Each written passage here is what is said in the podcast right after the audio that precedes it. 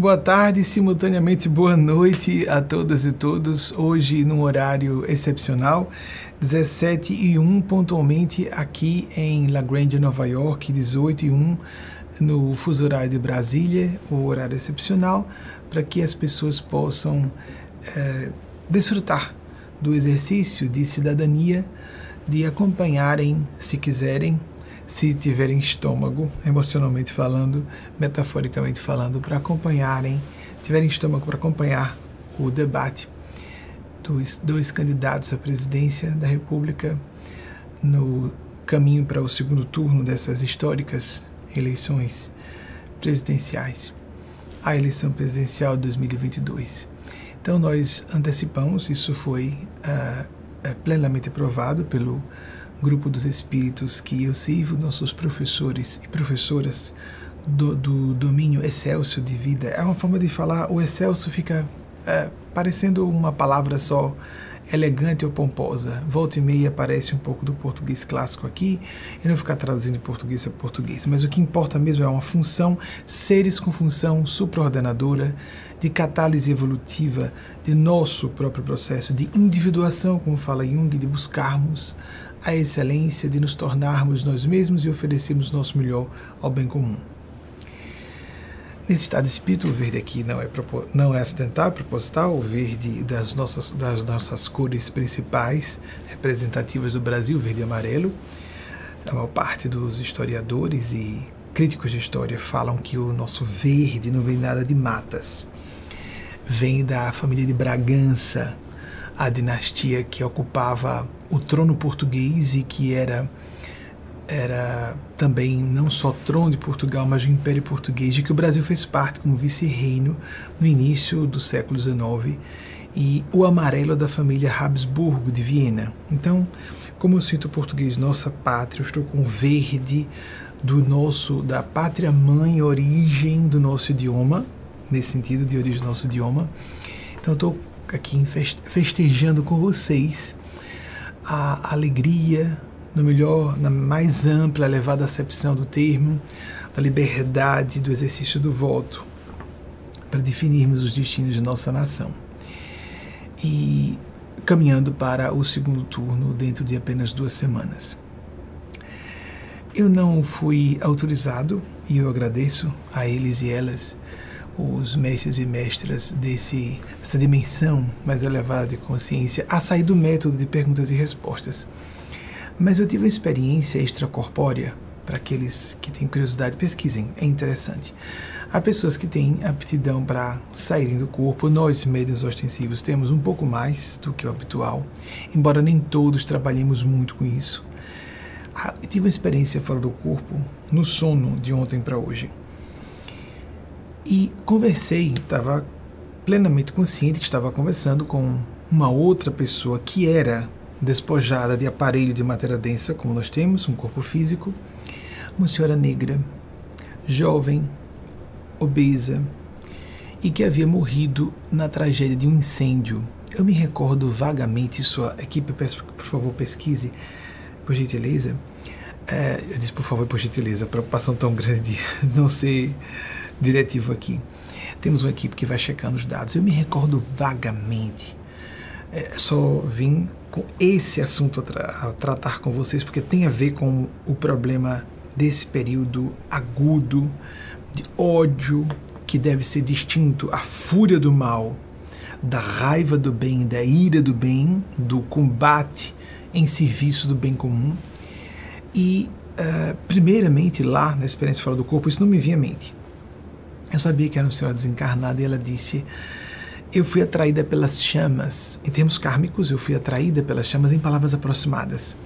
Porque eu vivi o ódio a vida toda. Então houve um evento no Rio de Janeiro, era isso que eu ia pedir à equipe que pesquisasse, e vou pedir agora. Se não me engano, em 1962, se não foi 62, foi 61, não sei se no Rio de Janeiro capital ou Niterói, que acompanha a grande área metropolitana do Rio de Janeiro, pelo que eu me recordo. Então, eu me recordo disso, inclusive Chico Xavier chegou a falar de dessas pessoas que a maior parte havia estava pagando um karma coletivo de um evento que aconteceu no é, cristianismo primordial, nos primeiros séculos do cristianismo. Mas não foi isso. É o caso dessa senhora em particular, jovem, obesa, negra, ou seja, muitos elementos que fomentavam ódio. Eu vivi o ódio, cresci no ódio e sentia ódio em resposta. Nós temos que ter muito cuidado com isso. Sobremaneira nessa época de batalha no Brasil, batalha espiritual, psicológica, moral, batalha no mundo, vemos aí a Rússia como a coisa está e a Ucrânia, não é, a guerra na Europa. Temos que ser combativos, combativas, mas isso não significa ficarmos encharcados de ódio, de desejo que o mal aconteça com alguém, por exemplo, por mais que julguemos que a pessoa mereça. É sutil, mas difícil assim. Nós devemos é, lutar, labutar, alabu, ou trabalhar, ou laborar com a luta, labutar. Isso é uma proposta com, é, conceitual, é semântica do Espírito Eugênio Aspásia.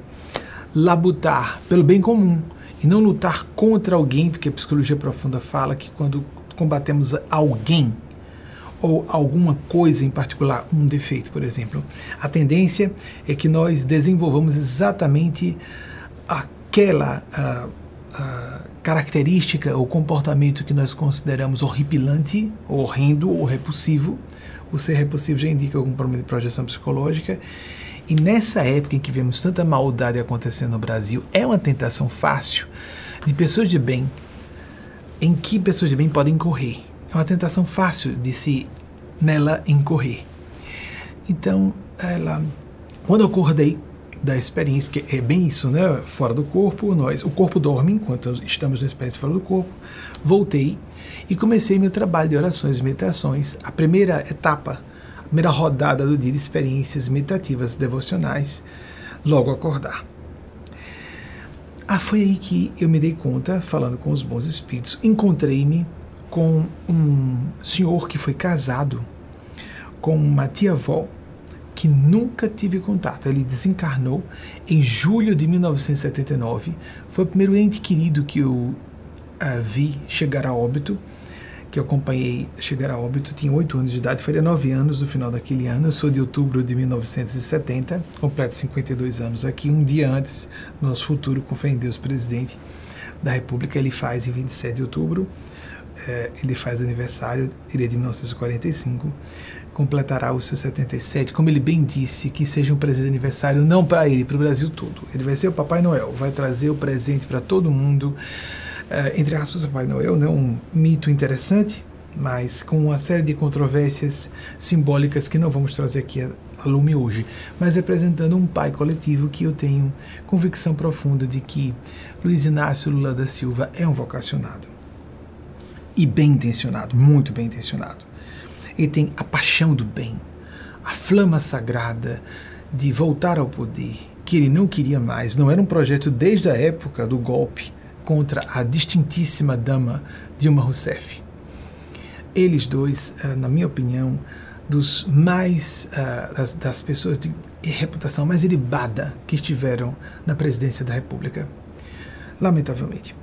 E colocaria já no outro plano Fernando Henrique Cardoso, mas realmente Dilma Rousseff, naquela época ele foi um grampo telefônico revelou o segredo, né? Que coisa feia que pegaram né, no telefone dizendo é Companheiro, eu não gostaria de voltar mais. Queria curtir meus netos, já estou na terceira idade. Pois lá atrás, no meio da década passada. Esse homem está voltando para tentar salvar o país. Garanto a vocês, as pessoas podem discordar. E não posso afirmar com muita segurança se estou falando em nome dos bons espíritos ou não. Atenção. É, é uma época em que o mal está emblematicamente revelado e a sequência de horrores só vai se acrescentando, né? De ontem para hoje tivemos um horror aí, não é? O mal é um pacote, amigos e amigas. Quando a pessoa está na sintonia do mal, o mal aparece por todos os âmbitos. Então, fiquemos atentos e atentas para não nos atrapalharmos com o que não dá espaço a se atrapalhar. Muito bem. Quando eu acordei da experiência fora do corpo, estou falando para pessoas de bem. Não adianta falar com pessoas que não queiram se convencer porque não querem se convencer do contrário, porque estão na sintonia do mal. Então vão sempre criar uma racionalização, uma desculpa esfarrapada, um pretexto imoral para o que não tem, o que não é defensável, o que não tem nenhuma explicação. Muito, a não ser a motivação do mal mesquinha, ególatra e de destruição do bem comum. Muito bem.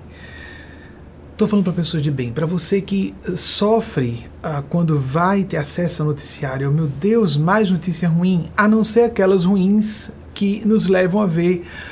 Tomara que esse lado venha a, a ser eliminado do cenário político do Brasil. Meu Deus, isso é um bem à nação, não um desejo do mal a essas pessoas. Vocês compreendem a sutileza difícil de vivenciar é, no campo emocional não é só da boca para fora, a gente tem que sentir. A gente tem que sentir. Todos passamos por essa tentação. Eu, por exemplo, peço a ajuda, em particular de Wagner, meu esposo. Wagner, só me traga trechos em vídeo desta criatura que ocupa o posto máximo do executivo no Brasil, só em vídeo, só o estritamente necessário, porque me inflama de indignação. Então, eu não quero perder minha sintonia, mas me informo. Tudo que é por escrito dá para me informar, sim.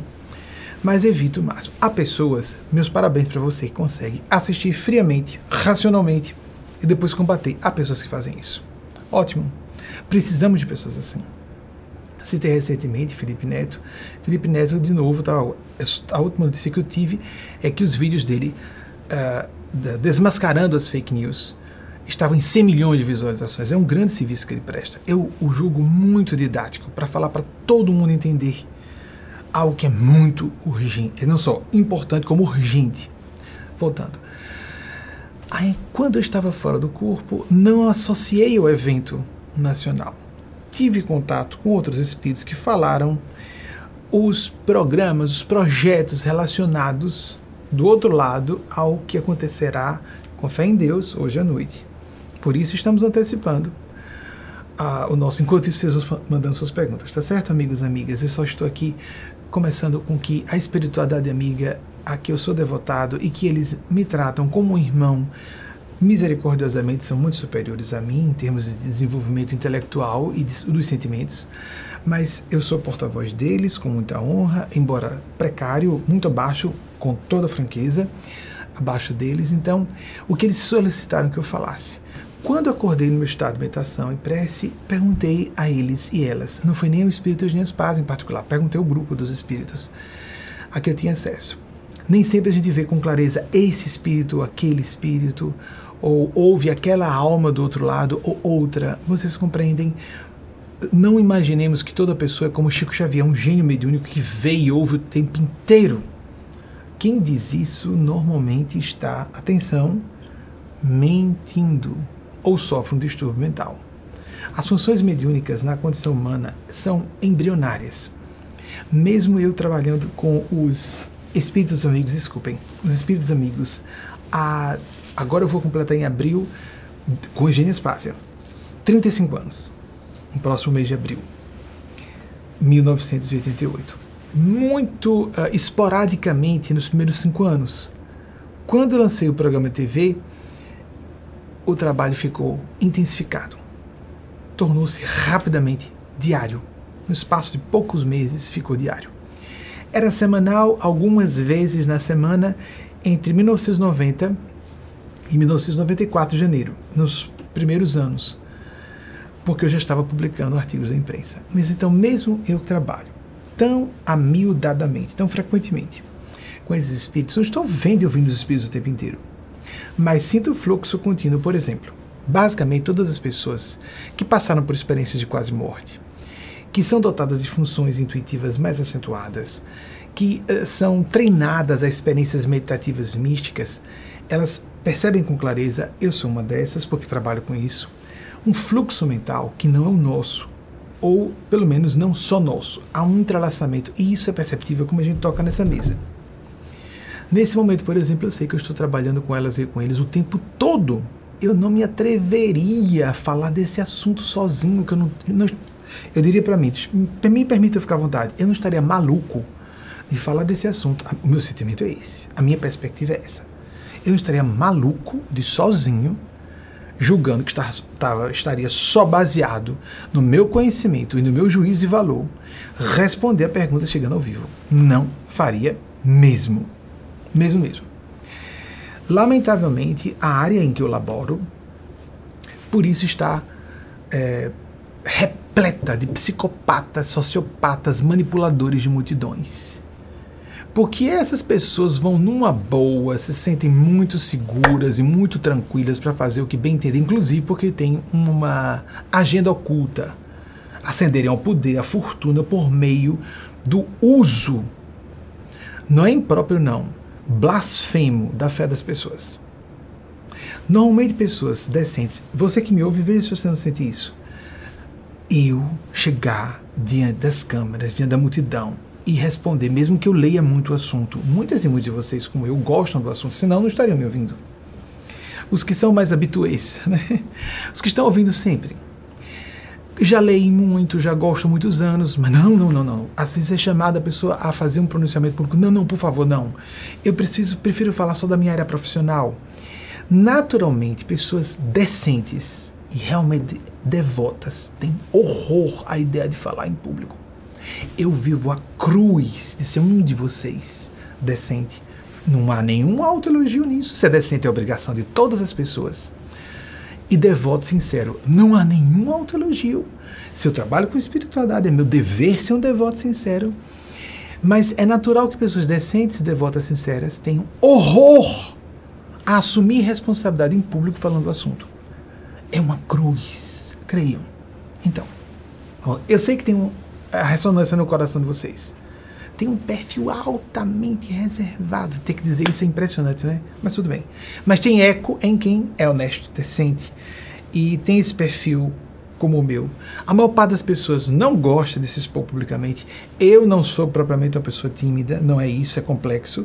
Não me incomoda aparecer diante das câmeras, falar com multidões até de centenas. Cheguei a dezenas de milhares de pessoas em algumas poucas ocasiões. Não trabalho com isso, não sou um orador para multidões. Não é meu perfil palco. E com todo respeito a pessoas de palco.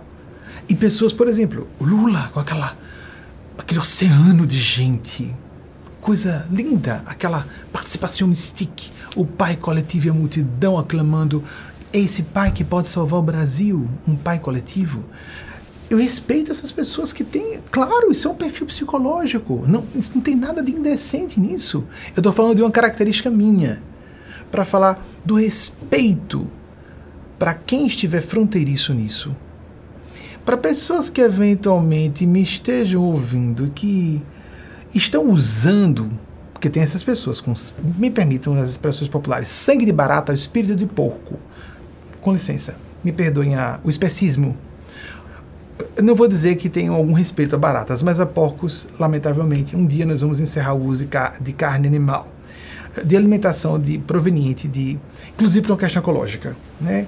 Ainda voltei, fui um, por um tempo vegetariano e voltei a ingerir carne por uma questão de saúde mas os espíritos estão conversando comigo há um tempo sobre quando eu vou me apresentar de novo vegetariano e dizer isso em público. Parabéns para quem é vegetariano ou vegana, como seja. O espírito de porco, o, o sangue de barata, de assistir a um rival. Não importa que você acredite em mim ou não, é uma informação. O que você estiver falando da tribuna da sua igreja, vocês viram coisa linda o arcebispo de Aparecida? O horror que foi feito no santuário de Nossa Senhora. Amigos, ateus e ateias decentes não fazem isso, por respeito aos sentimentos devocionais de outras pessoas. que coisa bonita ele falando dos dragões. Me desculpe, eu não conheço o nome dele. Mas é fácil. Eu vou pedir à equipe que coloque o link. Do, de, se a equipe não souber ao vivo, depois eu vou providenciar isso um, um sumáriozinho que a BBC Brasil publicou. Eu pedi que se coloque no link da descrição, um link na descrição desse, da publicação desse vídeo.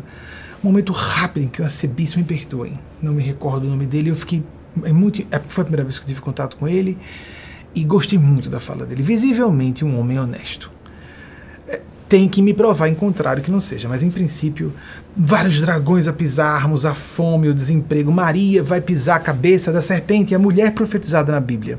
Ou seja, dentro ou fora das religiões. As religiões tradicionais ou as mais recentes. Atenção.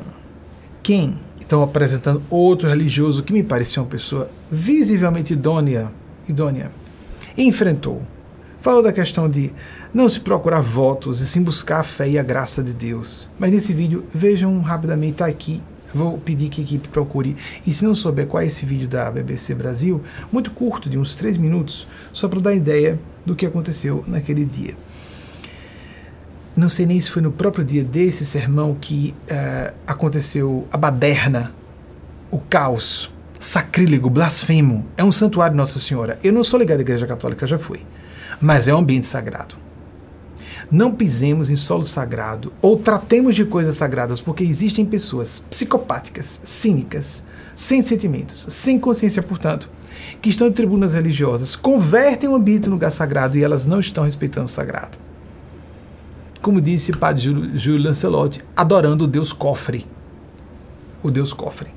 Ele fez uma reportação simbólica, desculpe, padre Júlio Lancelotti, se não estiver é, correspondendo aos seus pensamentos, mas lembrou o bezerro de ouro, que está lá, a idolatria ao bezerro de ouro, que aparece com no, nos episódios trágicos do período do êxodo é, judaico durante os 40 anos com Moisés no deserto, entre o Egito e a Terra Prometida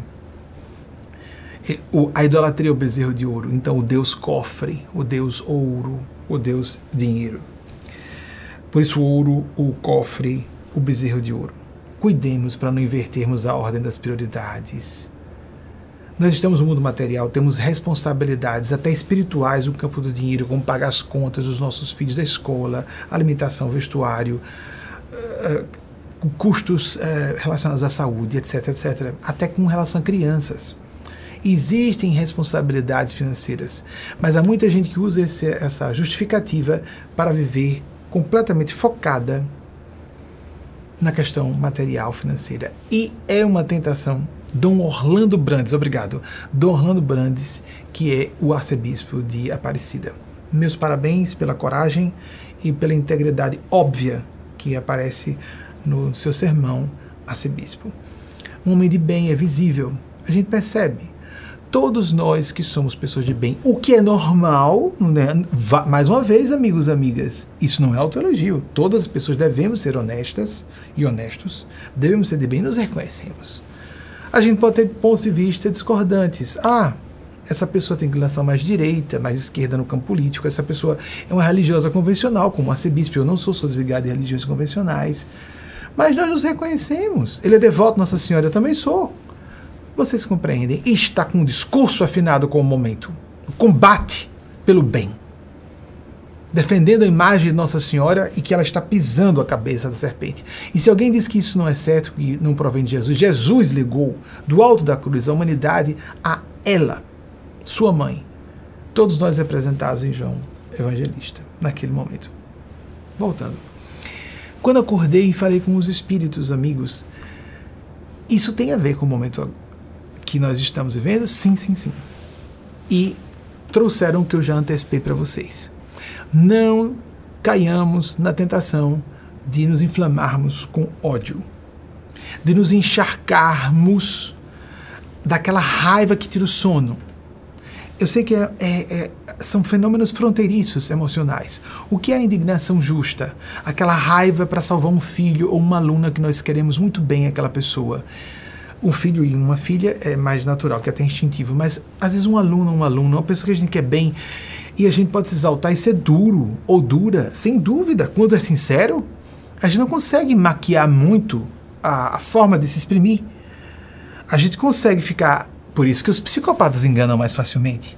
A gente consegue maquiar mais as emoções se a gente não tiver sentimentos por alguém ou não tiver sentimentos nenhums, não é?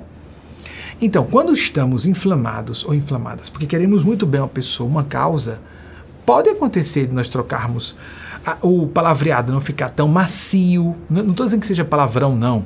A própria abordagem pode ficar menos agradável, menos psicológica, até menos didática. É uma pena. É uma pena. Mas também, muitas vezes, essa fala firme funciona como um bisturi para entrarmos no coração da pessoa e ajudarmos aquela apreenda a gravidade do que está se tratando, daquilo que nós estamos tratando com ela ou com ele. Pais e mães bem o sabem o que eu estou dizendo, né? Mas profissionais decentes. Eu não sou pai biológico, mas eu tenho isso com frequência, porque eu realmente sou comprometido com um ideal. Como toda pessoa de bem, seja profissional, na, na vida profissional, na vida familiar, na vida acadêmica, terá esse compromisso, a não ser que sejamos imaturos psicológica e moralmente, não só psicológica, mas moralmente também. Quem não tem compromissos, quem não esposa causas ou ideais, ainda que seja uma vocação profissional, ou vamos dizer, a pessoa não está na área vocacional profissional, mas trabalha com responsabilidade, cumpre seus deveres, porque o salário. Aí a pessoa diz, poxa, como eu gostaria de trabalhar numa área vocacional. Poucas pessoas têm, percentualmente, essa, esse presente da Divina Providência, trabalhar naquilo em que são vocacionadas. Mas a pessoa vive ali o respeito com seus colegas, o cumprimento dos seus deveres e o salário para pagar as contas suas de seus filhos. É outra tentação aqui, nós somos uh, que nos assedia pessoas de bem, pessoas decentes. Vivemos em função de pensar em pagar as contas, prazos a cumprir, de trabalhos, etc., e nos esquecendo do reino de Deus em primeiro lugar. O estarmos no eixo de nossas consciências.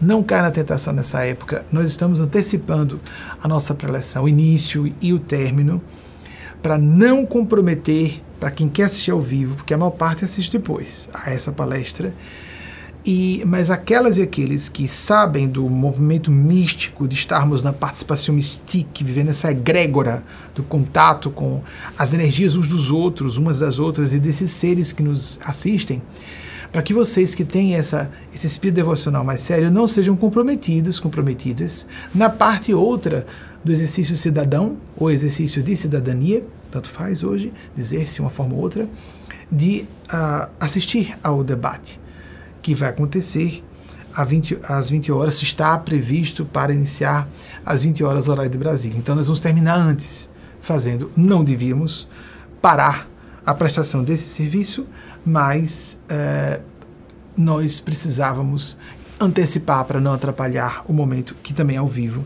hoje à noite. Não nos deixemos levar. Veja essa senhora, eu jovem, que havia desencarnado jovem, não é? é, vivia dramas, a gordofobia, sofri desde a infância. A homofobia, sofri desde a infância não precisaria, mas fui perseguido, porque vivi em ambientes reacionários, não só conservadores, reacionários, tanto na escola como na família. Então eram ambientes muito conservadores. Então sofri homofobia desde cedo. Sofri, sofri a tal da gordofobia também, que não, não havia nem nome recentemente para isso. As pessoas brincavam à vontade com o assunto e não se zomba de sentimentos alheios. Essa história de dizer que a pessoa pode ser, uh, não pode, o humor não precisa e não deve ser politicamente correto, me perdoem, isso é falta de criatividade, de inteligência. Existe a boa sátira política, a boa sátira de costumes. A pessoa pode fazer riso a partir de forma educativa, provocadora, e existem pessoas capazes disso pelo que eu estou esperando a oportunidade de ser autorizado pelos Espíritos a estar um comediante da geração milenar, a geração das pessoas mais jovens, que é da segunda geração, a geração subsequente à minha, não é? E que é da geração de Wagner. Wagner gosta desse comediante. Tudo que ele mostra do rapaz eu acho excelente. Fazendo bom humor tem um momento natural de ser um pouquinho, uma linguagem um pouquinho mais comum e vulgar. É natural, isso é bobagem, isso é bobagem. Somos adultos, então, o, é humor para adultos e adultas, bobagem. Palavrão, amigos e amigas, há um estudo que revelou que pessoas decentes tendem a, a utilizar mais palavrões do que pessoas é, convencionais demais e hipócritas, elas não gostam de dizer palavrão porque as entrega como o quê? Usar palavrão? Quando tá com raiva? Um palavrãozinho? Às vezes um palavrão que até a gente diz, aqueles de tom obsceno, que parece que a gente está sugerindo que a pessoa faça alguma coisa, alguma prática sexual específica. Não vai fazer mal à pessoa se ela fizer. Não é verdade? Às vezes, às vezes é o que vai resolver a vida da pessoa. o que resolveria. Então, bobagem. Vamos procurar mais a essência. Não é bonito, não é elegante, nem é desejável a pessoa ter o vício de usar palavrões o tempo inteiro. É lógico. Mas não sejamos muito preocupados com as aparências, esquecendo a essência, não é? Vamos abrir a primeira pergunta de vocês para que nós façamos, continuemos com o nosso método de perguntas que serão lidas. Atenção, é justamente porque eu estou aqui acompanhado por seres que são superiores a mim, os verdadeiros professores, com licença, e professores do outro mundo, do, de outro domínio de existência.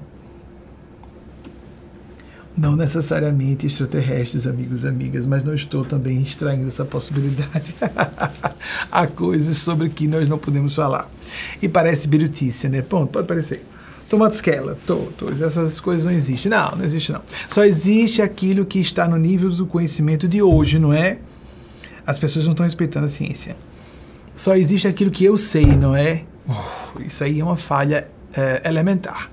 Recentemente, com pais de uma criança de 4 anos, eu falei. É, ele agora aos 4 anos, e a mãe concorda completamente comigo, o pai também, ele fez uma pergunta a Wagner, eu acompanhei, que não foi apropriada. E ele, ele pressupôs que se algo ele não sabia, não deveria existir e o outro estaria mentindo ou enganando. Deu a entender isso? A gente acha tudo bonitinho, eu não percebi na hora exatamente não. Só achei bonitinho, que estava falando bem o português, apesar de estar tá aqui, não é? E a mãe comenta, eu nunca ouvi falando inglês, mas ele fala inglês equivalente. E então só achei tudo bonitinho depois de imitação, tem que falar com os pais. Porque a criancinha, aquilo que não é bonito, como vi de uma autora norte-americana falar, numa pessoa de 40 anos, não deve ser visto como bonito numa criança de 4 porque é ali que está sendo, estão sendo fixadas as linhas gerais de personalidade de alguém. O, o, a, o clássico em psicologia e psicanálise e psiquiatria é se dizer que até sete anos as linhas mestras de personalidade de alguém foram definidas. Agora fala-se até que até dois anos e meio o núcleo central de uma personalidade se definiu. Tolice, no sentido mais é, literal do, da, da, da afirmação, é uma tolice. Devemos nos melhorar a vida toda mas cabe a pais, mães, professores e professoras cuidarem disso desde o berço. Vamos passar, como disse, trabalho com eles e elas. Não vejo as perguntas antes exatamente para deixar mais ao encargo delas e deles como desenvolver o assunto, o que citar, se eles quiserem citar, quem citar, o que eles quiserem citar, ou quem, o que seja. Eles e elas, esses seres com que eu estou uh, acostumado a trabalhar. Primeira pergunta, vou ler junto com vocês agora no ar. Renato Silva de Guarulhos, São Paulo como aplicar os ensinamentos de Jesus no mundo atual? Renato, foi daquelas perguntas que parecem bem simples e gerais, extremamente difíceis de serem respondidas. Porque Jesus uh, falou, o que ele falou foi registrado por outras pessoas, primeiro, nada foi escrito por ele próprio, isso é bem sabido. O primeiro dos evangelhos foi escrito, segundo estudiosos, 35 anos depois do decesso carnal ou do que quer que tenha acontecido com Jesus durante o fenômeno da ressurreição, não interessa, esse é um assunto secundário. E o fato é que nós temos de segunda mão, escrito em grego, depois traduzido para latim, depois traduzido para os idiomas neolatinos e se fosse só um idioma, já estaria havendo a corrupção, a mudança da semântica das palavras no correr dos séculos. Houve interpolações de textos, extração de textos, um horror. Então nós temos que ter muito cuidado quando lemos Jesus, temos que procurar o espírito dos evangelhos, defesa das minorias, defesa da dignidade humana, defesa ardorosa da autenticidade, combate à hipocrisia, combate à exploração de minorias, de párias sociais, etc de classes menos favorecidas. Eugênia Spaz costuma dizer, já desde os anos 2000, que nós devemos nos despreocupar do que é progressista e conservador, porque eu via, é, percebi em mim traços, tanto é que falei aqui, eu sei que algumas pessoas podem discordar que tem traços de direita. Eu acho lindo quando alguém me ouve e diz, não, você é de esquerda. Eu sou, oi, que elogio, eu sou de esquerda, em termos políticos, que lindo, eu não acho. Eu me sinto tão aristocrático. Eu acho que quem tem mais deve servir a quem tem menos. Em qualquer coisa. Dinheiro, cultura, inteligência, o que for. Foi isso que Jesus disse. Quem quiser ser o maior no reino de Deus, seja aquele que serve. Lembram na cena do lava-pés? Que acontece na última ceia? Então, isso é um pensamento aristocrático. e Jesus despe-se de sua túnica. A gente não para para pensar nesse sentido, né? Já pensou Jesus ficando nu? Porque era uma coisa completamente pura. Despiu-se da função de mestre, a túnica representava que ele era o mestre. Colocou um avental que representava que ele era um escravo um servo para lavar os pés dos apóstolos. Ele disse: quem quiser. Isso era um, é um princípio universal servir. Então, quando eu estava com essa. Voltando, já toquei nesse assunto outras vezes, vamos voltar à pergunta de, de Renato. como quando eu percebia, afinal de contas, o que é isso? Porque eu me sinto progressista, ligado a movimentos de vanguarda, mas eu tenho traços bem conservadores, é, ligados a tradições é, arquimilenares. Ela disse, porque de fato o que interessa é sermos clássicos. Foi uma forma dela colocar, ou clássicas, intemporais.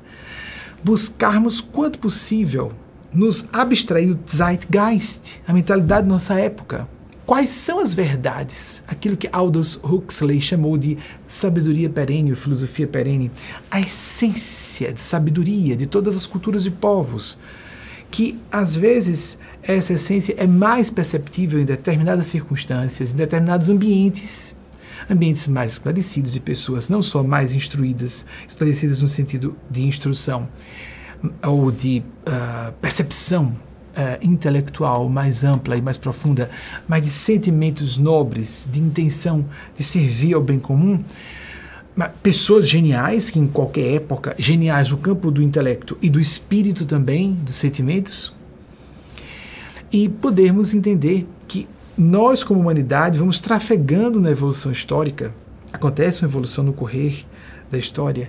Alguns povos um pouco à frente que outros, lógico, mas não à frente no sentido de desenvolvimento econômico apenas, nós estamos falando aqui de desenvolvimento das ideias, da aplicação dessas ideias e valores humanitários. Isso nós estamos com muita pobreza no mundo inteiro, grave perigo de extinção da humanidade, da, da nossa civilização sobre a Terra.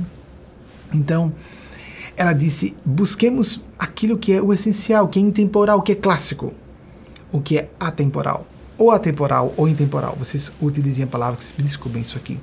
O que vocês preferirem. Mas o que interessa mesmo é que nós sigamos a nossa consciência, esse binômio consciência e intuição. Intraduzível em palavras, nós tentamos, mas cada pessoa, aquele sentimento de estou com a consciência em paz, fiz o que eu pude. Não complexo de culpa. A síndrome de culpa já faz a pessoa entrar em sintonia com as faixas do mal, ela começa a ser, se colocar para baixo, a autodepreciação, a autocondenação não é saudável, subtrai da pessoa energias para que ela se compense pelo mal que ela haja feito ou bem que ela tenha deixado de fazer. Vejam que coisa linda que aconteceu uh, na virada, um pouquinho no início do século, no início, não, que início do século, no início da década passada, estamos ainda mais ou menos desde o início do século, não na virada do século a ativista paquistanesa Malala Yousafzai, eu, eu, eu não me recordo exatamente sobre o nome dela. Bem, Malala, muito conhecida, foi a pessoa mais jovem, acho que é Yousafzai, Yousafzai, alguma coisa assim. Foi a pessoa mais nova a ganhar o Prêmio Nobel da Paz, em 2014. Ela tem uma frase que é bastante conhecida, né? Uma criança, uma professora ou um professor uma caneta, um lápis e um livro podem transformar o mundo. Se nós começarmos a entender que a busca da instrução, mas no sentido mais amplo, instruir o intelecto e o espírito, o coração, os sentimentos também, para nós não desenvolvermos demônios, não é? Nós não podemos é, é, é, equipar pessoas sintonizadas com o mal, com o poder de fazer o mal que instrução sem educação do espírito ou dos deveres cívicos para quem tiver uma visão mais materialista ateia, deveres cívicos, morais, sociais, responsabilidade social cidadã. Se não houver isso, nós estamos preparando as pessoas para serem, fazerem um mal maior ao bem comum. Citei recentemente um autor falando sobre isso, para não ficar citando novamente, eu não vou citar novamente hoje. Mas vamos com Malala que é, por ser uma jovem, uma encantadora jovem. O outro prêmio Nobel, Desmond Tutu, ele trabalhou como arcebispo. Você tem arcebispo de, de, de Aparecida, agora vamos citar outro arcebispo. Um arcebispo de outra igreja, não a católica, anglicana. Desmond Tutu viveu entre mil. Ah, Malala, desculpe, eu não falei. Ela nasceu em 1997 e está entre nós e que esteja entre nós pela máxima quantidade de tempo possível. Um espírito muito nobre reencarnado para ajudar nas novas gerações. Graças a Deus que venham mais, mais. Desmond Tutu viveu entre 1931 e desencarnou ano passado, em 2021. Arcebispo da Igreja Anglicana, nascido na África do Sul, combatendo o apartheid em seu país. Eu acompanhei já nos telejornais na época, acompanho desde a virada da infância para a adolescência. Em 84, ele ganhou o Prêmio Nobel da Paz por causa desse trabalho de combate ao apartheid. Ele disse uma frase fabulosa sobre. Vejam, isso é aplicar o pensamento de Jesus. Ele não estava citando Jesus, mas estava óbvio. Não se faz a paz falando com os amigos, e sim com os inimigos. E o falar não é necessariamente conversar com a pessoa. Nós podemos emanar uma mensagem, proclamá-la de forma, por exemplo, pública, como hoje nós podemos fazer todas e todos, até pessoas comuns, não precisam ser figuras públicas, nas redes sociais. Transmitir uma mensagem para que as pessoas que sejam do outro lado compreendam, ou as fronteiriças. Não é época, por exemplo, de alguém se abster do voto, vou votar nulo. Isso é grave. Isso é grave nessa época. Eu, no máximo, hoje estou falando aqui para pessoas sintonizadas com o bem ou pessoas que estão cambaleando, né, onde não deveriam, esse andar claudicante sobre o eixo do bem, que está muito comum nessa era super complexa, que gera cinismo em muitas pessoas, e não só ceticismo. Ceticismo é normal para nós elaborarmos, eh, lapidarmos, desbastarmos a, a nossa, os, os, as anfractuosidades da pedra de nossa alma. Nós somos os, os escultores, as escultoras de nós mesmos, nós próprias. Eu vou terminar uma citação que eu não fiz há algumas semanas, quando disse de Michelangelo que quando alguém perguntou como foi isso de você a, a, a, estátua, a escultura de Davi é algo assombroso, não é? Nas artes clássicas, eu sou apaixonado por artes clássicas e já disse isso várias vezes aqui. Mas uh, ele, por exemplo, quando foi consultado, isso é bastante uh, conhecido, é notória essa frase dele. Ele disse: Eu vi o bloco de mármore uh, e dentro do bloco de mármore estava Davi. Eu só fiz desbastar o excesso. Wolfgang Amadeus Mozart disse algo semelhante. Ele disse que quando viu a, a Aí ficar Amadeus Mozart. Eles querem que eu tente? Eu vou tentar. Bobagem, não precisa. Peraí, peraí, peraí, peraí. Deixa eu dizer o que Mozart falou. Como é que você recebe as sinfonias, as suas sinfonias? É difícil? Ele, não, não, não. Eu recebo tudo uma vez só. Todos os instrumentos. a orquestra inteira. A época, na época as orquestras não estavam bem, eram mais composições de câmara, né? Mas de câmara. É, eles, uh, uh, mas havia há uma partitura para cada instrumento para se criar uma sinfonia, uma composição qualquer que seja. E uh, Mozart disse que eu me lembro ele viveu entre 1765 e 1791. Vamos arriscar? Bem, pediram de Mozart, vai. 1760. Só para a gente ter ideia de época, não é? Eu posso errar um ano ou outro, mas é bobagem. E recebo de uma vez só. O trabalho é depois colocar na pauta todas as notas musicais para cada instrumento. Então, essa sintonia com a faixa da benevolência e da sabedoria, com todas essas proficiências da excelência, o nível de excelência dos gênios. Nós desfrutamos muito aqui uh, do, dos frutos da genialidade, genialidade de pessoas que viveram em outras épocas. Nós não estamos muito bem sintonizados com as nossas limitações. Temos que ter bom senso e perceber a nossa deficiência, e são várias áreas de deficiência, onde somos precários ou precárias, e desenvolver, se for necessário, para o desempenho de uma tarefa, de uma função qualquer que seja, desenvolvemos, uh, estabelecemos equipes. Aqui eu estou pedindo ajuda a uma equipe, mesmo é, supervisionada pelo plano, pelo plano sublime, há uma equipe de encarnados e encarnadas para checar o que eu estou falando, que seja erro meu. As falhas mediúnicas sim existem. Então, ok, que seja. Buscar essa, os ensinamentos de Jesus conversando com o outro lado. Não podemos nos desconectar completamente do lado do mal e sim verificar para que tenhamos empatia. Eu vi um estudioso uma vez falar: o problema de pessoas comuns é não ter empatia com, empatia com psicopatas. Achei interessante isso, só vi de uma fonte. É bem interessante isso. O que é a pessoa? Tire, tire consciência, tire empatia. É, é bárbaro. Como é que funciona isso? Pois é, mas no passado remoto nós já não tivemos consciência uma vez. Para algumas pessoas pode ter sido alguns séculos, para outras alguns milênios. É uma questão de idade espiritual. Mas todos nós, todos nós já saímos do reino animal, é essa tese evolucionista espiritual. A evolução não acontece só de espécies e nos corpos físicos, mas em indivíduos e coletividades e no sentido espiritual também. Nós trafegamos por uma sequência in, mais infinita, por assim dizer, de corpos animais até chegarmos aos corpos humanos. E antes disso, estivemos no reino vegetal e mineral. Mas sem entrar em detalhes onde começa realmente o espírito, mas Jean Charron, físico francês, falou sobre perceber é, rudimentos de livre-arbítrio em partículas subatômicas, uma série de teorias bem interessantes sobre isso aí. Não nos interessa a, nos aventurar por essa área no momento. Voltando à questão da, dos compositores, da beleza, de buscar viver, vejam, o bem, o belo, o bom, o devido, viver aquilo que nossa consciência sinaliza algumas pessoas sabem, são tracionadas como esses grandes vocacionados, como Mozart que falei, que para o trabalho especificamente artístico, no caso dele a composição.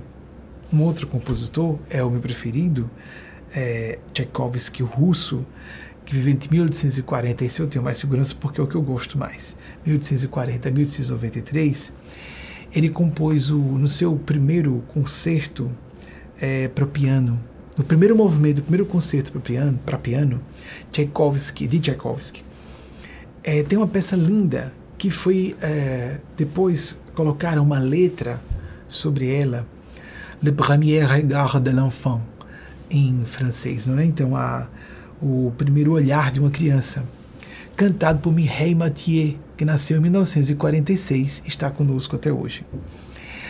Quando eu fui assistir essa peça, eu vou pedir ao pessoal da equipe colocar o link na descrição e eu posso depois trazer para vocês qualquer problema que haja em vocês encontrarem essa peça.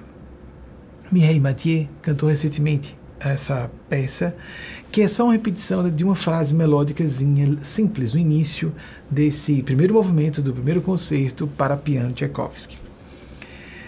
E uh, quando eu assisti, eu fiquei encantado, porque, primeiro, Mireille Mathieu tem uma forma de sorrir quando ela está falando de. A, a, letra é linda, é simples e linda.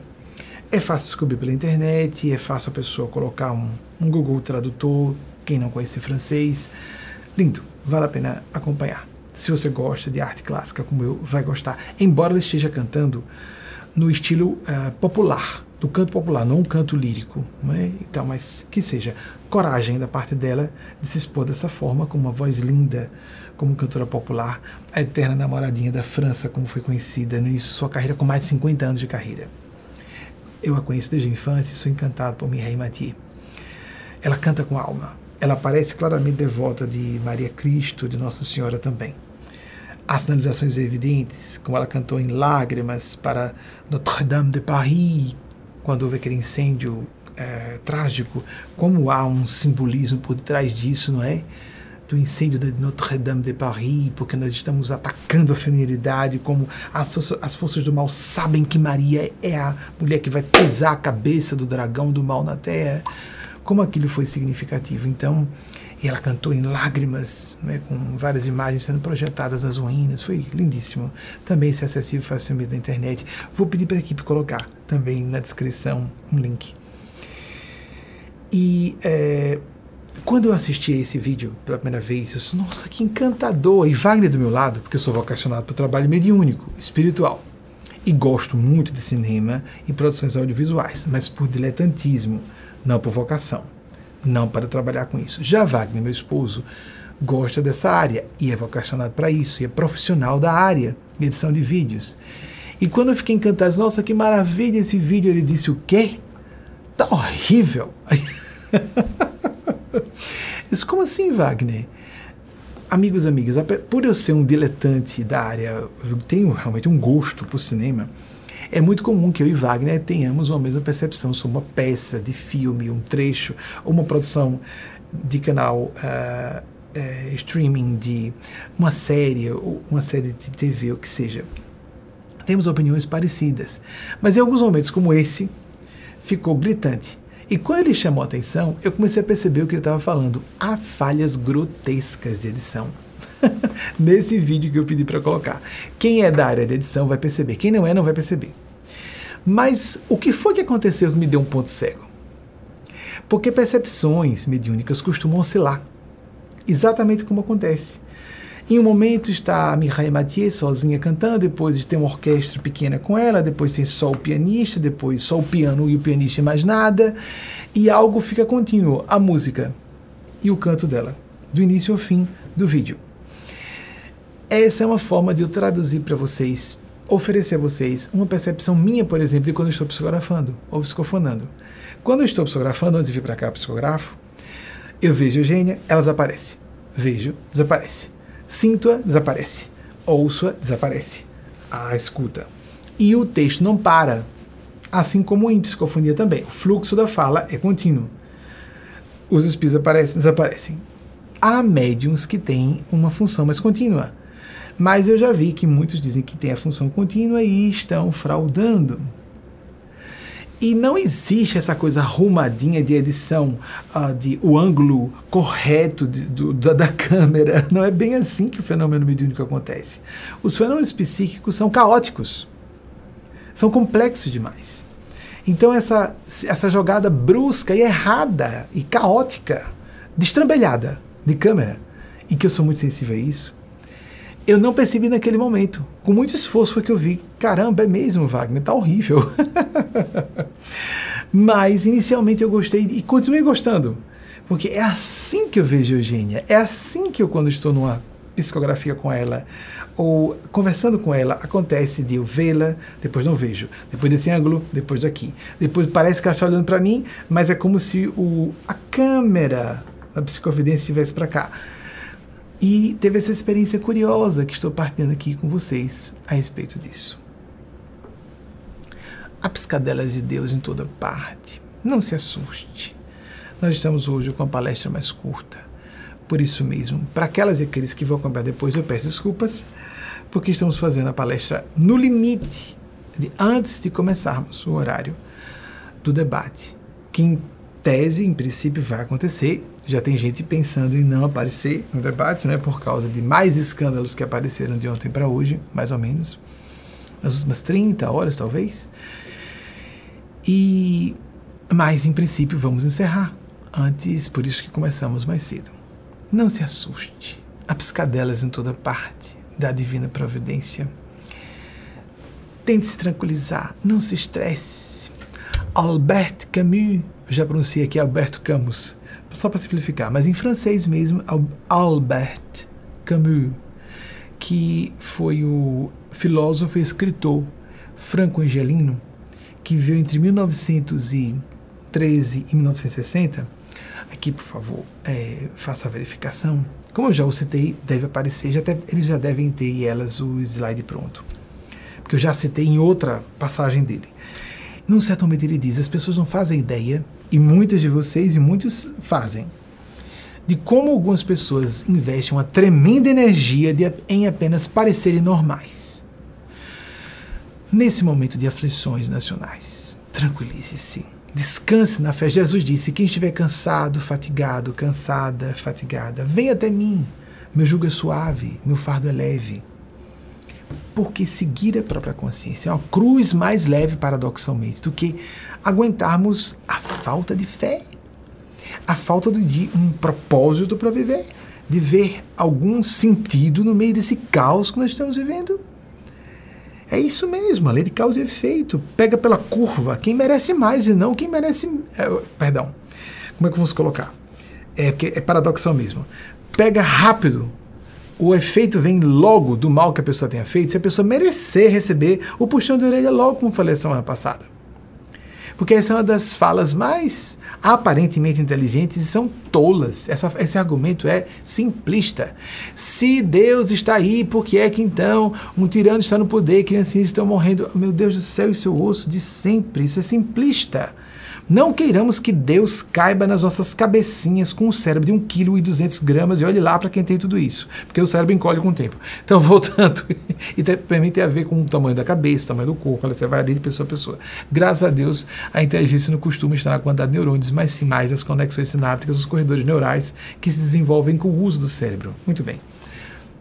Mas o que interessa a pessoa que recebe logo a resposta de Deus merece a resposta de Deus, uma pessoa dedicada ao bem. E há pessoas que não estão sintonizadas com Deus e com as forças do mal que Deus autoriza existam, para receber de forma cumulativa. À medida que os anos vão passando, a pessoa não recebe a resposta imediata, a pancada vai ser muito maior adiante, mas muito maior mesmo. Procuremos sair dessa essa anestesia, essa esse torpor perigoso em nossas almas. Procuremos nos engajar com o que nossas consciências nos conclamam nos engajar, para que vivamos os ensinamentos de Jesus. Jesus foi a voz da verdade para a terra. Nós temos muita clareza nessa convicção de que ele estabeleceu as balizas e diretrizes para que nós saibamos como nos portar em todas as áreas de nossas vidas. Nós vamos atualizar a cada século. Eugênia Spásia e os amigos e amigas espirituais dela estão fazendo, é a minha opinião pelo menos, a atualização e a, os tais endossos divinos para que esse discurso dela e deles, não meu, a minha pessoa, sou tão falível e vulnerável como qualquer outra pessoa. Mas para que nós não caiamos no fogo da consunção de nossas almas, nos horrores das culpas a serem carpidas. Porque é tão comum a pessoa se sentir vítima, tão comum.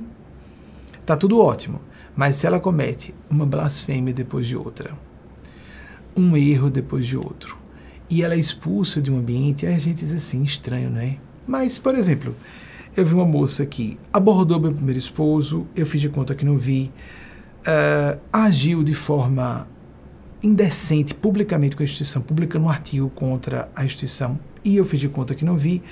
E quando, em uma certa ocasião, ela não atendeu uma fala dos espíritos e quis fazer distanásia com a mãe, eu a expulsei, por ordem dos espíritos. É claro que a pessoa dessa se sente vítima, mas eu estava vendo um monte de outras coisas erradas no correr dos anos. E nós podemos perdoar a pessoa, ou seja, não desejar o mal. Ela pode se sentir vítima quanto for. É uma das sintonias mais inteligentes do mal, a pessoa se sentir vítima. Todos nós vitimamos e somos vitimados, vitimadas. Temos é que corrigir quando estamos vitimando e não nos preocupar com quem está nos vitimando. Nós podemos nos proteger. A questão da consciência dela, do karma dessa pessoa, não nosso. Então, prestemos atenção. Na medida em que nós vamos desenvolvendo psicológica e moralmente nossas almas, intelectualmente também, saímos do complexo de vítima que é de crianças, que é próprio da psicologia infantil, e passamos para outra perspectiva muito mais dura e lúcida, hiperrealista, assumimos completamente responsabilidade por nossas almas. Refletir um pouco mais, ponderar um pouco mais, não vivermos no automático dos preconceitos. Ou engolir informações e passar adiante simplesmente. Edmund Burke, acho que já o citei aqui, Burke, já o citei aqui, não gosto desse fonema do inglês. É do interior de São Paulo, né? Ótimo, para vocês que já tem esse fonema, ótimo, eu não gosto desse fonema no inglês do Brasil temos que aceitar todos os sotaques, amigos. É uma estupidez a história do sotaque. Definir se alguma pessoa tem nível ou não. Porque, inclusive, há regiões onde o português é mais original, com há menos erros no uso português falado que em outras regiões. Eu não sei se estou fazendo alusão ao Nordeste. Por quê? Porque houve menos imigração no Nordeste. Simples assim. E a gente perdoa quem fala um português de rua diferente do português escrito, muito mais diferente. Por exemplo, as concordâncias nominais as conjugações verbais. Estou falando a terceira pessoa e usando os verbos da segunda pessoa. Um desastre. Regências, uso das preposições. Um desastre. Quanto mais a é, interferência de imigração, mais o português falado é errado. Errado mesmo. Até que os revisores do Sudeste não usam esse português quando o texto é escrito. Mas no texto falado, no dia a dia, um desastre. E a gente compreende, é lógico. Vejam que como um preconceito é absurdo só por um sotaque diferente, nós temos um português mais próximo do original. Entre pessoas esclarecidas no Nordeste, o português falado é mais próximo do português escrito. Isso é um fato, mas é um escândalo para muita gente. Né? Como assim?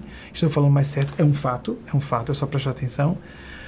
As pessoas estão acostumadas a ver nordestinos do Sudeste exilados da fome imaginam que toda pessoa do Nordeste seja assim, sem acesso à instrução, com todo respeito às pessoas desfavorecidas, socioeconomicamente que precisam emigrar. O nosso presidente foi um desses, com fé em Deus, o próximo presidente foi uma dessas pessoas.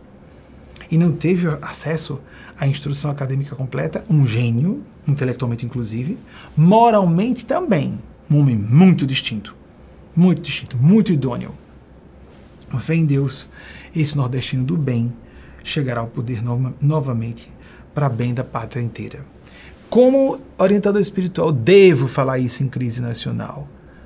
Venho, durante toda a década passada, duramente falando sobre o assunto. Como nós estávamos sendo ingênuos em dizer que um só partido, um só grupo havia corrupção. A, a corrupção no Brasil é institucionalizada, não será resolvida de um dia para outro.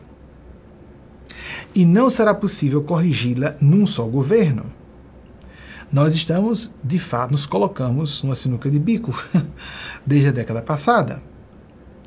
E há pessoas decentíssimas, como Lula e Dilma, presidentes que não participaram de nenhuma, nenhuma jogada política, mas não foram informados, como iam ser informados sobre tudo.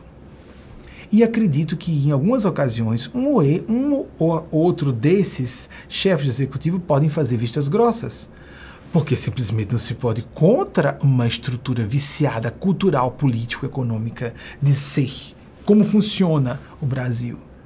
Não é simples assim. Não sejamos simplistas. Mas a maldade que é perpetrada no Brasil atualmente, com centenas de milhares de mortos na pandemia, por causa de uma compra de vacina atrasada, 11 vezes negada a oferta, milhões de pessoas lançadas de volta à vala do, da fome, isso não é importante. Aí os escândalos sobre imoralidades ó, são escândalos, é errado. Convencem as pessoas que convençam. Porque impressionante que só agora as pessoas estejam começando a despertar. Despertem. Vamos nos arrepender de ter votado, porque monstros há em toda parte, em todos os países, em todas as comunidades humanas. Mas colocarmos o poder e a responsabilidade do, do, do povo governado, do povo que elegeu, numa democracia como o Brasil, esperemos e esperamos que o Brasil venha a ter de novo ou consigamos uh, manter a nossa democracia, a responsabilidade é do povo que elegeu. A responsabilidade é do povo que elegeu. Amigas, amigos, abramos os nossos corações as nossas consciências. Não vamos discriminar por sotaque, por região, por cor de pele, por orientação sexual, identidade de gênero. Vocês compreendem? Ninguém é melhor pior, é mais velho. Eu falei recentemente que todas as pessoas vão ter que sofrer é, preconceito, ainda que seja se viverem o suficiente, chegarem à terceira idade vão sofrer gerontofobia. Em qualquer. Ah, mas está muito longe, eu ficar velho. Por enquanto, enquanto eu sou branco, rico, o que for, tá tudo bem. É mesmo? Mesmo? Um acidente vascular cerebral de grandes proporções. Ou um acidente de trânsito com um traumatismo, tra traumatismo crânioencefálico significativo. Pode deixar uma pessoa presa, por exemplo, na tetraplegia e mudez simultaneamente. Ou seja, os quatro membros paralisados e muda e lúcida ao mesmo tempo. Já pensaram, há pessoas que ficam assim. Vocês já pensaram por um AVC? Ou por um acidente automobilístico, qualquer que seja? Já pensaram o que significa? Ah, eu sou muito jovem, isso não vai acontecer agora comigo, não. Eu tenho poder, eu tenho dinheiro, eu tenho isso, tenho aquilo. É tão comum esse tipo de pretensão, essa presunção, essa arrogância. E resolvem praticar o mal, escolher o mal. O mal pode voltar mais rápido para algumas pessoas. Houve uma pessoa que muito conhecida em Aracaju no, na década passada, no século passado, que passou 20 anos numa cama. Era visitado por pessoas e as lágrimas desciam. Passou 20 anos numa cama assim. Tetraplégico, mudo, mas chorava quando os amigos iam visitar as lágrimas corriam. Meu Deus, meu Deus. Em qualquer idade, ele era muito jovem, sofreu um acidente de carro e ficou nessa situação. E que tal só paraplegia? Ou a hemiplegia? Paraplegia, a imobilidade dos membros inferiores. Hemiplegia, a imobilidade dos, do lado, de um lado do corpo, esquerdo ou direito. Pode envolver os membros superior e inferior de um lado. E devemos combater o preconceito contra deficientes. Eu quero dizer, qualquer pessoa sofre preconceito. Uma pessoa portadora de deficiências, quaisquer que sejam. Uma pessoa portadora de cor de pele mais escura significa mais forte, não é? Cabelo mais forte. Pessoa quanto mais, mais morena, ou mestiça, ou negra, quanto mais escura a pele, mais forte é. Para enfrentar raios solares ou luz, assim, ó, luz visível. Como uma dermatologista, uma dermatologista falou para mim, oh, meu Deus, fui pesquisar, que horror, só isso, qual luz faz mal? Qualquer luz, visível. Luz visível faz mal à pele. Quanto mais branca a pessoa, mais frágil ela é. Na pele, no assunto da pele. Porque se for questão cultural, e o, o, Egito Antigo, amigos, que dizem que é uma polêmica, eu não aceito essa polêmica. Moralmente isso é imoral. Moralmente isso é, uma, é um atentado à consciência coletiva, à dignidade humana. Por qual, qual o problema dizer que ah, os faraós do Egito Antigo eram negros e negras? Uma das maiores civilizações de toda a história da humanidade, com tecnologia até hoje desconhecida aplicada por lá. Qual é o problema deles terem sido negros e negras? Os Vikings estavam em condição primitiva, semelhante a certas tribos indígenas ou africanas em outros lugares. A mesma coisa, gente loura de olho azul. Qual o problema? Ninguém é inferior ou superior por ser pertencente a essa ou aquela raça. Em termos intelecto-morais, não. Fisicamente podemos ser inferiores. Por exemplo, gente branca como eu. É fraca, mais fraca. Já viram como se fala empiricamente? Assim, uh, no no conhecimento popular. Ah, nossa, fulano está com a pele tão linda no passar dos anos. O que, que é? A cor, né? Pessoa com mais mestiçagem costuma ser mais resistente. A pele, por exemplo, sofre menos efeitos raios solares, isso é científico, ponto. O que é cabelo forte, amigos? O que é cabelo de negro negra está um cabelo mais forte? Recentemente falei com uma amiga mestiça que ela chegou com caracóis lindos no cabelo no encontro presencial nosso. E disse, Nossa, o que foi que você fez no cabelo? Ela só lavei. Isso é mesmo. Eu tenho amigas que passam horas no cabeleireiro e passam uma semana sem lavar o cabelo para ficar só uns três dias com o cabelo metade do que está o seu. Quem manda? Nascer a pessoa branca demais. Então, é bom que a gente preste atenção. É absurdo o preconceito, é absurdo o preconceito. É o flagelo anticristo. Vou pedir que coloque um link na descrição da psicografia do Espírito de Spaz. Eu vou, vou já já Edmund Burke, eu não citei, já já eu vou falar sobre Edmund Burke.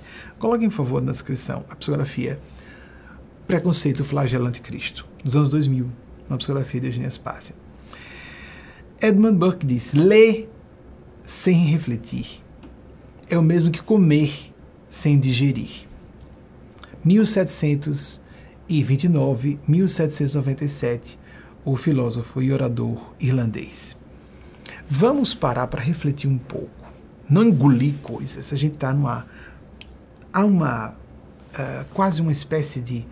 Vamos colocar livremente as expressões, uma paranoia dos tempos modernos, da atualidade, de ficar devorando informações, todos os canais ao mesmo tempo, não é? E vamos filtrar um pouco isso toda vez que eu vou para um noticiário, eu peço ajuda à espiritualidade para me ajudar a não ser seduzido, intoxicado pelo que eu vou ler e para escolher o que seja realmente importante. Há uma equipe que me ajuda com o clipping, há uma outra equipe que, uma equipe que faz o filtro do clipping para eu me ater aos estudos, o tempo que eu tenho para leitura ser dedicado àquilo que eu julgo importante segundo esse filtro do pensar correto e sentir com elevação, porque o meu propósito é ser um orientador espiritual. Tenhamos cuidado, filtremos tudo isso. Há piscadelas de Deus em toda parte, e uma coisa curiosa, só para a gente relaxar num dia de tensões e esperanças. Esperanças. A notícia ruim, sobre o outro lado, é boa, porque ajuda a Lula voltar à presidência, me permitam usar abertamente.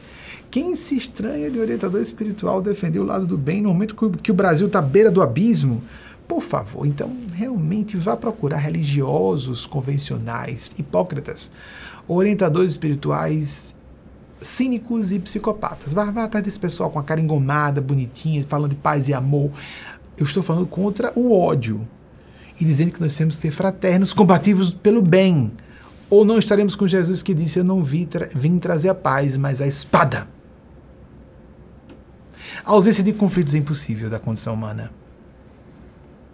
Não ter uma postura guerrida na hora certa não é decente. Um, a pessoa está próxima da psicopatia. Ser sempre conveniente não é do bem. Para relaxar nesse dia que é de esperanças, essa época que é de esperança, até o segundo turno e do segundo turno até janeiro de 2023. Estou otimista, estou confiante. A espiritualidade não está entrando em detalhes e algumas coisas eu sei, não posso lamentavelmente falar. Nós temos várias escalas, escalas de confidencialidade. Isso é próprio de todas as pessoas que trabalham com um domínio espiritual de vida. E só para uma piscadela de Deus, eu falava com um dos amigos aqui do nosso núcleo nos Estados Unidos. Vejam que interessante, como eu gosto de artes clássicas, incluindo cinema clássico. Eu não conheço muito o cinema atual. Se me perguntarem sobre. A semana passada tentei citar o nome de um autor atual, foi, não consegui. Mas os da antiga Hollywood, não como cinéfilo, eu não sou, não sou um cinéfilo, sou um diletante. Eu conheço por cima, muito superficialmente mesmo, porque quem é cinéfilo sabe que é diferente. Então, sou um diletante. E fui conversar com um amigo, não sei exatamente como chegamos a esse raciocínio, veja que coisa curiosa. Dois mega-astros da antiga Hollywood, dos anos 30 e 40, numa época em que todos os astros dos anos 1930, por exemplo, já estavam desencarnados, e até dos anos 40. Desencarnaram no mesmo ano e nasceram no mesmo ano, ambos centenários. Olivia, Olivia de Havilland, que nasceu em 1916 e veio a óbito no ano antepassado, em 2020. E Kirk Douglas. Homens costumam não ser tão longevos, muito menos vivendo em Hollywood, com tanta oportunidade para devassidão, etc. Vocês lembram como era o ambiente da hipermídia? Pessoa muito exposta. Também no mesmo ano, ela chegou a completar os 104 anos. Ele estava no ano que completaria, se eu não me recordo, se eu não me engano, foi isso. Eu conheço mais das estrelas, menos dos astros. Pelo que eu me recordo, Kirk Douglas estava perto de fazer 104 e Olivia de Havilland tinha acabado de completar 104 quando vieram a óbito. Mas os dois nascidos do mesmo ano e desencarnando no mesmo ano. 104 anos depois. São bobagenzinhas. Eu sei que é uma bobagem. Ah, mera coincidência. Não existem coincidências para quem tem razão. Para quem sabe que tudo é probabilidade matemática, não existe nada aleatório em coisas absurdas. Não, não, não, não, não, não. Ou então, se você não respeita a matemática e a lógica, você não respeita o bom senso. Nem o pensar científico. Existem essas piscadelas em tudo. Olive de Havilland, apesar de ter uh, a nacionalidade britânica, francesa e americana, nasceu em Tóquio e morreu em Paris. Aos 39 anos, ela escolheu encerrar a carreira e morar em Paris. É porque existe uma sina de mulheres que passam de 40 em Hollywood até hoje, que têm a carreira arruinada porque ficaram cometeram um pecado imperdoável de terem passado de 40 anos até hoje, amigos amigas. Que horror! Vocês, amigas mulheres que me ouvem, combatam isso, essa preocupação com a juventude. Fiquem bem, na idade em que estão, sejam elegantes na idade em que estão e uh, cuidem de sua saúde, mas não se tiranizem. Depois de uma certa idade, não querem mais tingir o cabelo, uh, exige-se né, das mulheres que têm que tingir o cabelo até uma certa idade, senão parece que está tá suja. Mas depois de 60 anos, assumir um cabelo completamente nevado é tão elegante demora tanto tempo, por exemplo, eu ficar calvo, né? Nem todo mundo tem a, a genética para ficar calvo. Eu fiquei calvo completamente. Vai até outro lado.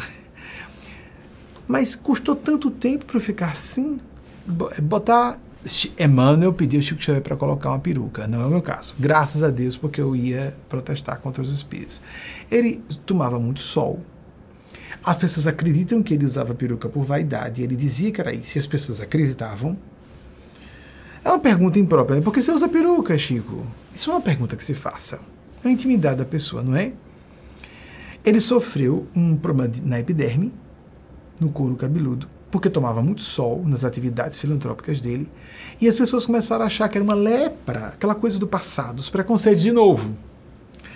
Era apenas mancha na pele, amigos, amigas, porque tomava sol, muito. E, e a Mano pediu, eh, Chico, cubra isso. Ele começou a usar uma boina, não adiantou. O pessoal começou a levar de brinde para casa. De grátis. Sempre. Então puxava da, da cabeça dele, simplesmente. Ele botou a tal da peruca. Quem não quiser acreditar nessa tese, não acredite.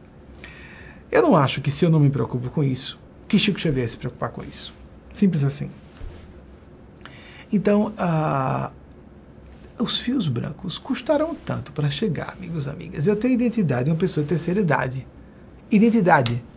Minha função é de um ancião, não de uma pessoa na maturidade como eu, que vou fazer 52 anos ainda nesse mês. Não sei se terei a honra de chegar lá, aos 60. Cada dia é um presente de Deus, uma misericórdia. Mas a minha função não era para ser exercida por alguém, nem da minha idade, muito menos alguém como eu comecei aos 19 anos. Eu estava publicando artigos na imprensa local Em 94 estava com um programa de TV, caramba, eu era muito jovem, na casa de 20 anos eu pude dizer isso em público. Houve pessoas, há pessoas que estão aqui ainda, que me ouviram dizer, está errado. No futuro isso não vai ser possível. Eu não tenho experiência para isso. Eu posso ter um espírito mais velho, mas tem um tempo. Não foi à toa que Jesus começou sua vida pública numa idade semelhante de Gautama Buda. O Siddhartha Gautama Buda atingiu a iluminação debaixo da árvore Bo aos 35 anos. Jesus não tinha os tais 30 anos que se especula que ele teria, porque não nasceu no ano o ano que seria o ano 1, o início do ano 1 da nossa era. Não, não, não, o primeiro ano da nossa era cristã. Deveria ter sido, né? Nós devíamos fazer a festa de Natal, na celebração de Natal, um dia 1 de janeiro, não é, gente? Já que nós começamos a contar o tempo desde o nascimento de Jesus, o calendário gregoriano cristão é, cometeu uma falha no cômputo e os estudiosos têm uma discussão aí porque não há documentos suficientes para se dirimir essa dúvida se Jesus nasceu quatro, três ou sete anos, até sete anos antes da nossa era do calendário, do calendário gregoriano cristão. Ele provavelmente começou o trabalho dele aos 35 e terminou aos 36, 37 anos. Não foram três anos, os estudiosos costumam dizer que foram um ano e meio. Não tem importância nada disso. Se você quiser acreditar que Jesus morreu com 33 anos e foi de 30 e 33, fique à vontade. O que interessa é que ele era um gênio do plano sublime, a voz da verdade para a Terra, e que esses espíritos costumam esperar a maturidade do corpo, pelo menos a maturidade biológica, não a maturidade da madureza dos anos. E alguns chegam à terceira idade, como o Gautama Buda, Lao Tse, o que houve de extraordinário de Jesus foi que ele, como um Cristo, um Buda, se entregou a um martírio. Foi um martírio. Ele poderia evitar a crucificação. O contrário do suicídio, o diametralmente oposto, moralmente glorioso, em vez de ominoso como é o suicídio, é o martírio. Ele se entregou. Ele poderia se defender e não se defendeu. Um Cristo crucificado não era só uma sentença de morte sendo aplicada. Era a forma mais ignóbil, mais ignominiosa para a época de morte para criminosos vulgares. E Jesus foi colocado nessa posição, se deixou ser crucificado. Então, um pacto kármico no inconsciente coletivo de algo assim, assumindo os débitos, os créditos por nós. O karma coletivo para, como homem, descer à terra e fazer com que nós sejamos salvos por esse, essa mística kármica de um homem que não precisaria jamais vir a óbito daquela forma, sofreu o flagício todo, todo aquele suplício da, da Via Crucis até ser morto. Se ele sentiu dor física, na minha opinião, não.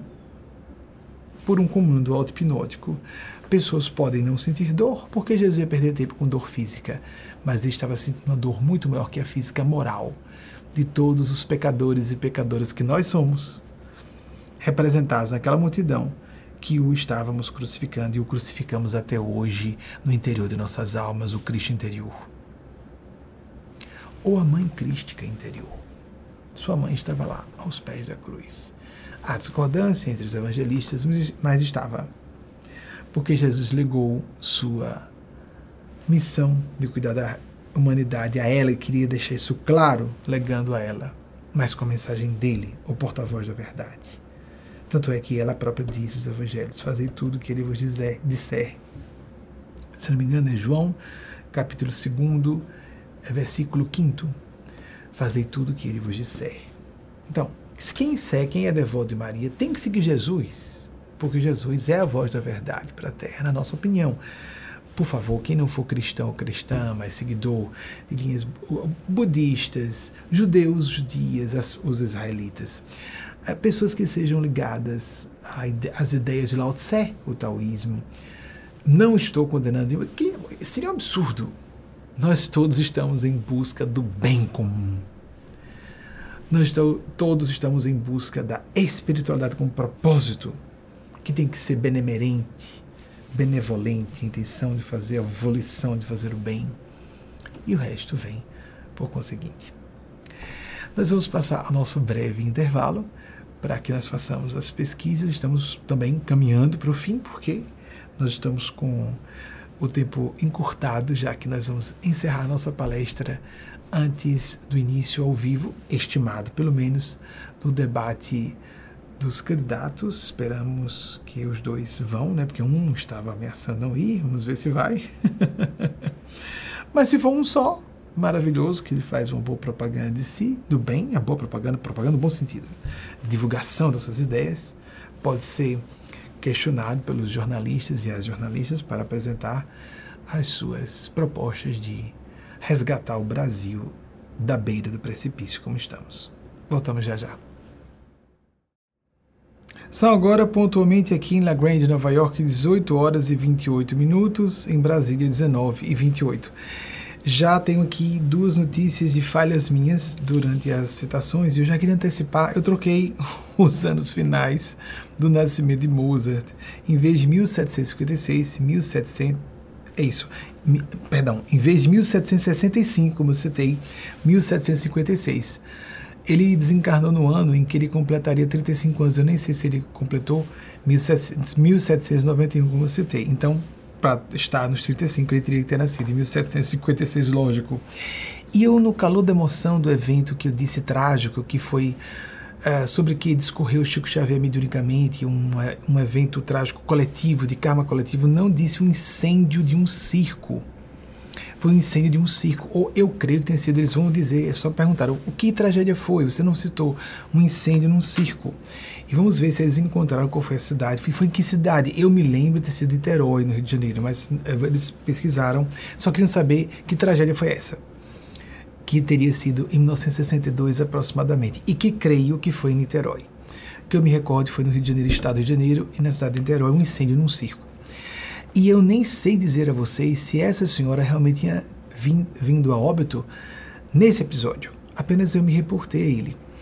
E Eugênia disse que a intenção de falar sobre essa questão do óbito, agora vamos ver já já a pesquisa, foi durante um incêndio num circo, foi para nós pensarmos que esse circo de horrores que vemos no Brasil, tem que ser queimado. Jesus disse que veio para que esse fogo, para que um incêndio, um incêndio se acendesse, que um fogo surgisse, e ele tinha ânsia de que isso acontecesse. É o fogo da transformação, o fogo da destruição do velho para surgir o novo. A morte do homem velho, da mulher velha para surgir um homem novo, a mulher nova, não no sentido de idade, mas sim de renovação transformação, sermos ressurrectos, ressurgirmos um novo padrão de consciência, fazermos uma guinada, darmos uma guinada psicoexistencial, psiquicamente nos modificarmos para que possamos ter uma existência que espelhe essa mudança num plano, espelhe a mudança interna no plano externo e para vivermos um teatro, não um circo apenas, uma estrutura mais sólida, sem nenhum preconceito contra o circo, apenas é porque o circo é um teatro ambulante e com a arte própria circense, tanto é que se chama arte circense, diferente do que é, acontece em teatro. Para termos algo mais sólido, porque estamos aqui desempenhando papéis evolutivos numa encarnação, depois mudamos de personagem.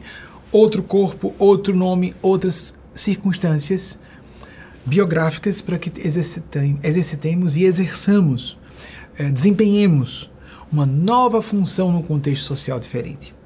Vamos então às pesquisas e os, os as, então já assumo aqui não foi 1765 e sim 1756 nascimento de Wolfgang von Mozart.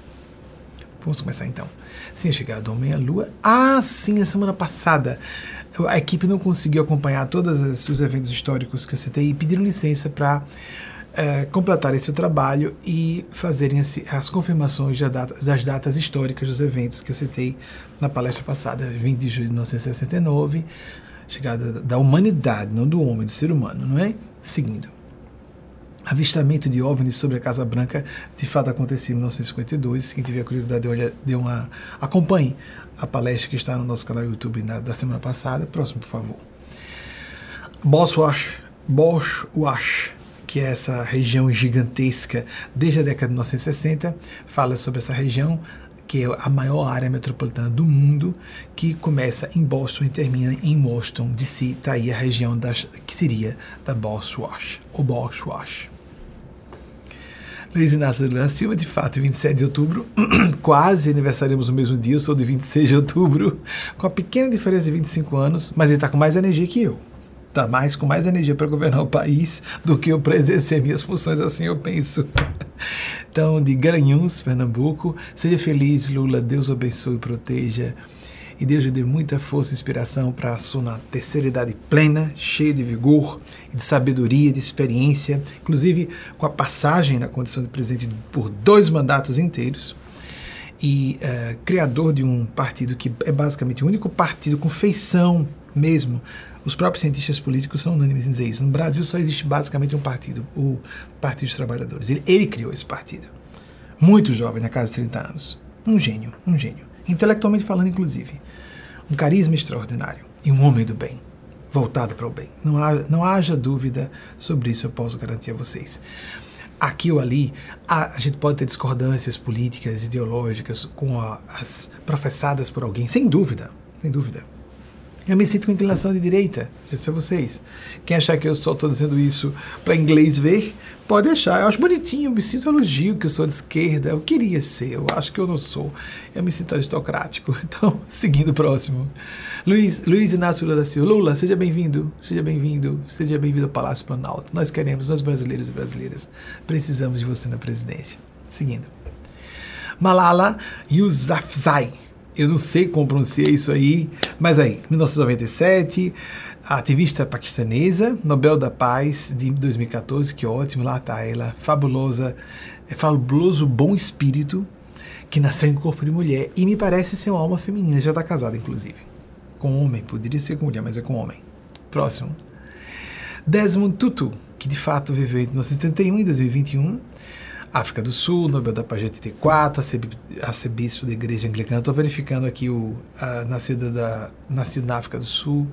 A, todos os dados acho que eu apresentei. Não confirmados. Muito bem. Décimo tudo grande ser do plano sublime. O erro que eu cometi de nascimento, troquei os dois aninhos, os dois algoritmos finais. Um errozinho de nove anos só.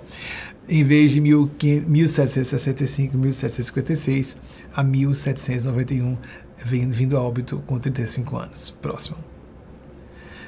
Aí está Piotr. Como será que pronuncia isso? O equivalente é Pedro.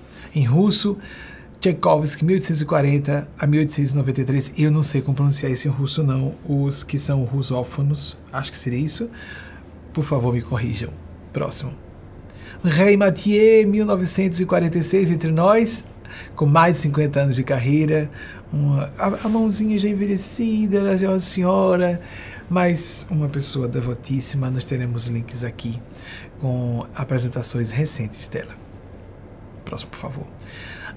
Albert Camus, de 1913 a 1960, que foi um escritor e filósofo é, anglo, aqui não está dito, mas ele é Argélia, franco-argelino, e nasceu na Argélia e morreu na França. A Argélia foi colonizada pela França, não é? Seguindo. Edmund Burke, mil, permitam pronunciar o meu modo, 1729 a 1797, foi de fato um filósofo e orador inglês. Próximo, por favor. Olivia de Havilland, 1916, nascida em Tóquio, como falei a vocês, curiosidade, e vindo a óbito em Paris, porque ela resolveu encerrar a carreira, ela encerrou, não poderia continuar, né? Em, depois, chegando àquela data monstra, temível dos 40 anos. E, mas aí viveu até 104 anos, já completando 26 de julho. Isso mesmo, então ela viveu, completou os seus 104 anos. Próximo, por favor. Tá, assim, as, as, as pode voltar, por favor? Nós temos aqui todas as é, nacionalidades que ela tinha: francesa, norte-americana e britânica. Apesar de ela ser em Tóquio, não tinha nacionalidade japonesa. Ok, seguindo. Kirk Douglas, 1916 a 2020, mas na raspinha de completar, Amsterdã é a cidade do estado de Nova York, não Amsterdã, capital da Holanda. É, nasceu nasceu uh, em 1916, mas não chegou a completar os seus 104 anos, coitadinho, bichinho. Não morreu um pouquinho antes de completar os 104 anos. Uma piscadela do universo sobre grandes astros da antiga Hollywood. Tem mais alguma coisa? Incêndio do Grand Circus norte-americano. Foi em 61. Eu estava na cabeça que era 62, mas cheguei a citar, não foi em 61? Bem, é, foi, um, foi a, uh, um evento que chamou muita atenção da imprensa nacional sobre que foi em Niterói, de fato, Rio de Janeiro, mas errei a data. Ou estava com dúvida, porque, mas você tem mais 62 do que 61, não é? E achava mais que era 62 e não 61, e de fato foi em Niterói, no Rio de Janeiro. Próximo, por favor. João, capítulo 2, versículo 5, disse então sua mãe, a mãe de Jesus, mãe de todas e todos nós, mãe espiritual, em nome de Deus a mãe, fazei o que ele vos disser, ou tudo, como prefiro na versão, fazei tudo o que ele vos disser. Se a gente quiser ter juízo, ter consciência, eu não vou me alongar, porque nós temos uma ilustração com a mensagem recebida pelo Espírito Eugênio Aspásia, é, em nome de Maria Cristo, e para que vocês possam uh, fazer um lanchezinho, descansarem antes de começar. Nós fazemos às vezes palestras tão longas que hoje me dou o luxo, entre aspas, com autorização, com a chancela e a concordância dos mestres e mestras que sirvo para quem quiser acreditar. Eu tenho que dar o testemunho que eu estou sendo conduzido. Ai de mim se não der esse testemunho. É interessante, eu falei para uma jovem, filha de um casal de amigos recentemente. Não queira ter a cena que eu tenho de trabalhar com numa atividade em que parte das pessoas acha que você está louco parte das pessoas pensa que você está mentindo. Isso é triste para qualquer pessoa decente, qualquer pessoa honesta. Amigas e amigos, sabe o que acontece com alguém que trabalha como eu publicamente com o assunto há tantas décadas? Vocês não fazem ideia da quantidade de pessoas que me procurou em sigilo. E assim, aquela como se estivesse assim, olhando, falava mais baixo dentro do meu consultório. Porque eu fiz atendimento em consultório. Benjamin, para você eu quero dizer gente de destaque no poder público. Dadas. Obrigado. Eu 15 minutos para nós encerrarmos a minha parte, é o limite que eu tenho. Eu para pedir isso. Gente, no ápice da fortuna material, grandes milionários, no nível de Brasil, no ápice do poder da República, no nível de Brasil, não de Sergipe, a cidade natal minha, que vieram, entre outras pessoas comuns, em qualquer posição social, de instrução, acadêmica, o que for. Em qualquer profissão, nível de instrução, posição de poder, celebridades. Para você eu vou falar. Eu tenho ou premonições, ou intuições que eu sinto que vêm de fora. Eu tenho experiências fora do corpo. Eu sou evangélica e vejo os espíritos. Para você eu falo freiras católicas, padres católicos, gente de igrejas evangélicas. Pastores não vieram me procurar. Uma vez só. Um que tinha sido matador de aluguel e se converteu e se tornou pastor. É um fato. Aconteceu nos anos 90. Não me recordo o nome dele. Não me recordo. Mas aconteceu. Que ótimo, Jesus veio para os conversos. Metanous, a transmentalização para melhor. A, a, a mudança a transmentalização quer dizer a mudança para melhor de um estado da metanoia, como existe em português. Mas normalmente uh, nós vemos que as pessoas se acanham, preferem se dedicar a outros ofícios, porque vão passar, vão, vão. Não adianta eu falar, apresentar todos os argumentos do mundo. Não adianta ver os endossos divinos que não têm como ser forjados externamente.